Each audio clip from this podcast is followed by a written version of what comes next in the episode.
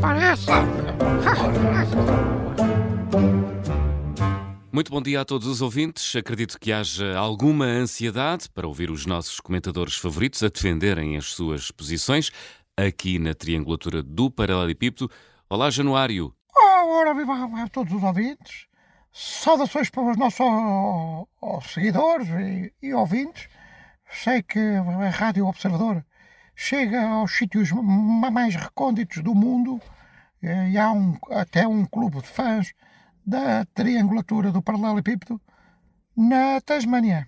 Na Tasmânia? Ei, não me fazia ideia de tal coisa. Com capitão. Ei, Jesus. Sim, na, na capital Hobart há, há o grupo de fãs da triangulatura do Paralelepípedo que é composto por uh, oito luso-descendentes, dois, dois aborígenes e um brasileiro chamado Ayrton.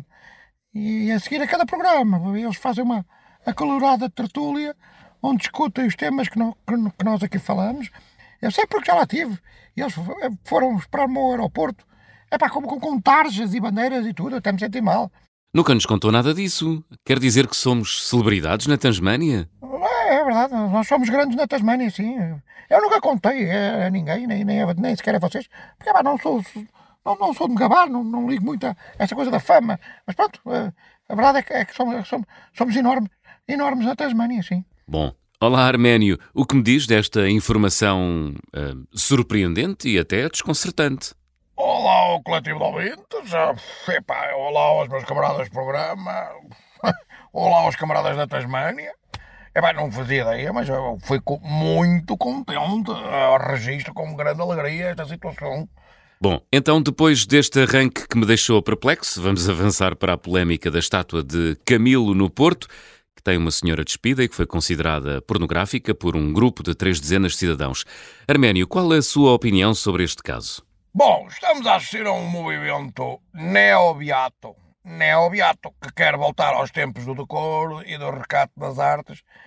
Uma coisa é arte, outra coisa é arte sacra, os, os beatos e os betos e pronto, e outras coisas começadas por B, que consumam então a arte sacra e deixem a outra arte para quem não se importa de ir parar ao inferno, está bem?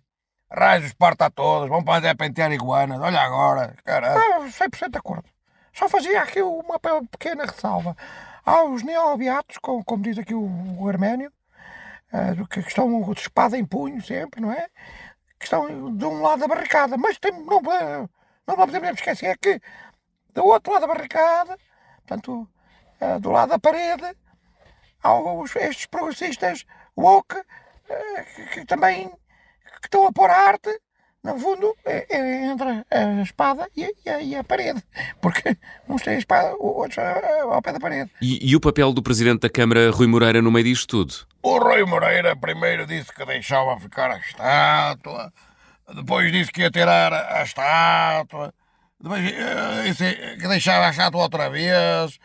Faz lembrar uma música popular eh, que, que é muito conhecida, de um certo cantor que é quase meu conterrâneo, nasceu perto da minha terra, que é aquela do.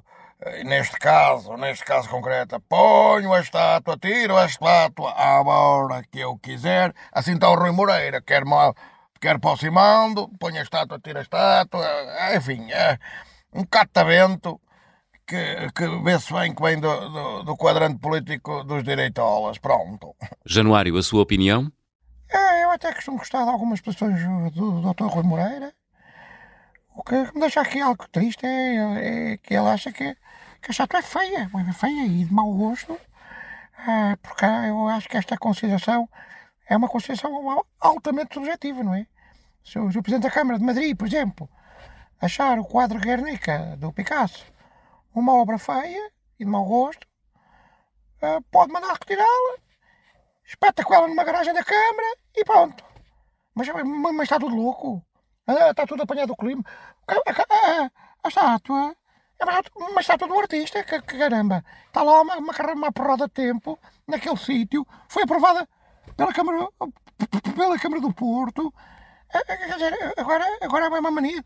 Deita-se abaixo as estátuas, deita-se abaixo os monumentos. Qualquer dia faço tábua rasa desta, desta, desta porcaria toda. Eu, eu não sei. E atenção, há, em Lisboa há uma estátua do essa que também tem uma mulher nua. Ah, Mas não, agora eu até tenho medo de estar a dizer isto, não vale o moedas ouvir e dar-lhe também uma coisinha má e querer tirar também a estátua do essa. Ah, Da maneira que isto anda. Ou então, ou então ponham-lhe umas cuecas, visto umas cuecas à miúda que, ah, da estátua. É, eu, eu, eu, sinceramente, eu até fico passado. Antes de terminar, e muito brevemente, uma palavra para este crescendo de notícias sobre ovnis e ATs. Januário.